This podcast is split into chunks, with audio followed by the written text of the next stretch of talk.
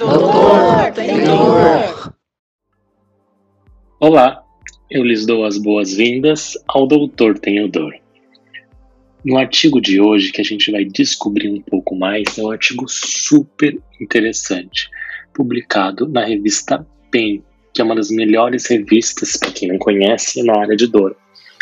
É uma revista internacional que vem falar hoje sobre a dor neuropática é sobre um sistema de graduação ou de classificação da neuropática, é uma atualização mostrando desde sua seu lançamento, desde a sua criação até os momentos atuais, o que, que se pode, uh, o que, que teve de update, de atualização sobre isso, tá? Eu quero ver se eu acho aqui embaixo o ano desse artigo. Esse artigo foi publicado em 2016, ok? Então, uh, para aqueles que ainda não estão me acompanhando por aqui, mas toda quarta-feira eu faço leitura de um artigo e se você quiser acompanhar e ler junto comigo, você pode acessar aqui pelo QR Code. Uh, esses artigos que são lidos aqui, eles são todos de acesso livre ou free access, que toda a população pode ter acesso uh, sem nenhum problema, com respeito às editoras. Então, vamos lá, vamos falar sobre essa atualização, esse update, tá? que vai ajudar para research, para pesquisa e para prática clínica, algo super relevante atualmente. Foi publicado por uma equipe de pesquisadores incríveis, tá? vários pesquisadores que trabalham com neuropatia, que são muito, muito bons. Então, uh, interessante a gente relembrar algumas coisas aqui, como, por exemplo, a Associação Internacional para o Estudo da Dor, a IASP, ela classifica a dor ou define a dor neuropática como uma dor iniciada ou causada por uma lesão primária ou uma disfunção, um distúrbio no sistema nervoso. Então, qualquer lesão, qualquer alteração, qualquer composição, qualquer disfunção no sistema nervoso pode iniciar uma dor neuropática. Então, lá em 2008, um task force, que é um grupo, né, uma força-tarefa uh, do grupo da IASP, que é o NeoPsig, que é o grupo especial em dores neuropáticas, eles fizeram né, um task force ou uma força-tarefa para ajudar ou distinguir ou trazer uh, critérios diferentes para distinguir dores do nervo para dores propriamente ditas, as dores somáticas ou as dores nociceptivas. E aí eles trouxeram uh, várias definições ou várias uh, ideias novas e eles também trouxeram esse grading system, esse sistema de gradação. Hum, ok.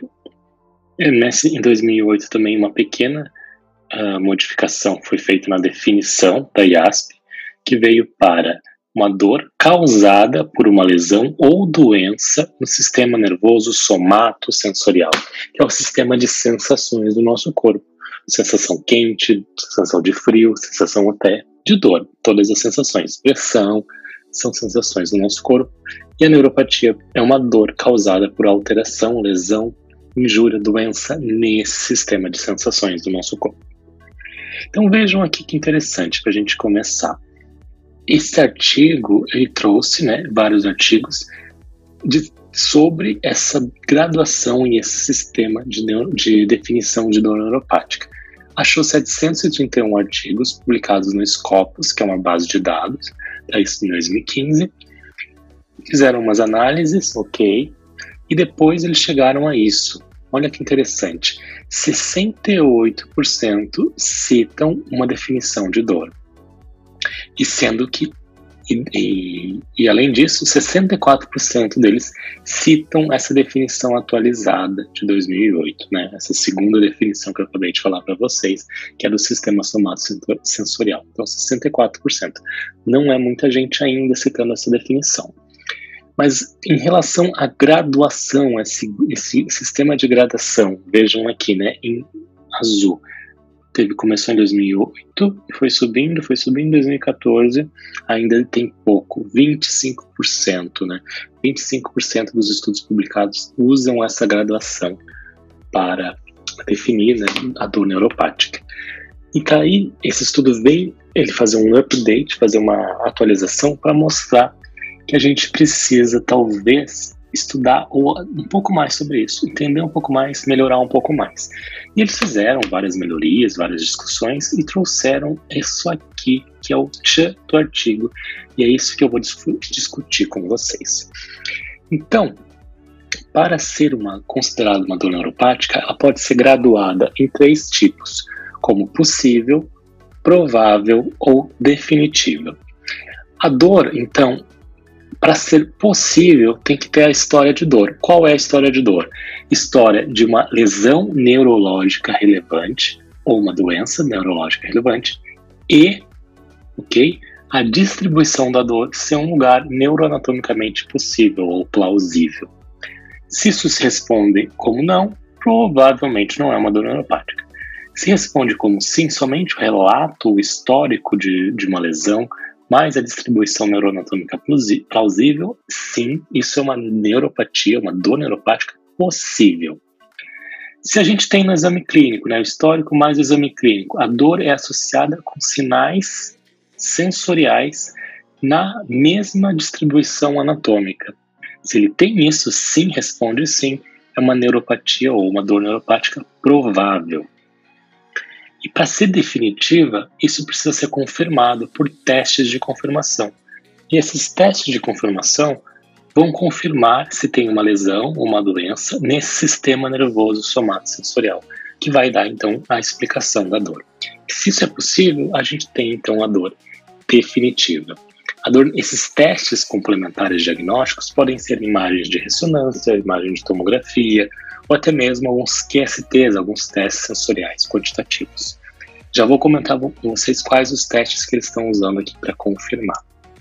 Mas antes, então, é, fazendo um resumo sobre isso. A história da dor, então, é primeiro, para ser possível, a história da dor e ela ser anatomicamente plausível.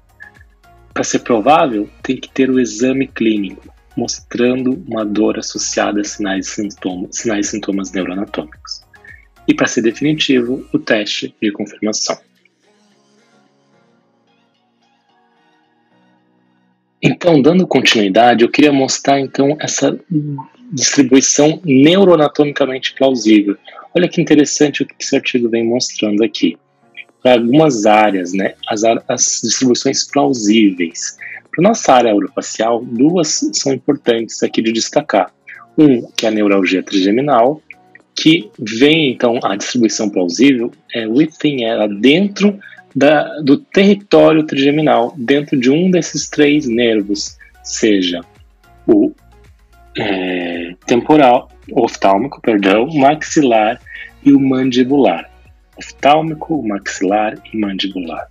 Outra distribuição importante que a gente precisa entender na, na região orofacial é a neuralgia pós-herpética, que é uma distribuição unilateral em um ou mais das dermatomas espinais uh, que acontece, onde pode estar acontecendo a, a neuropatia pós-herpética ou alguma divisão oftálmica do trigêmeo.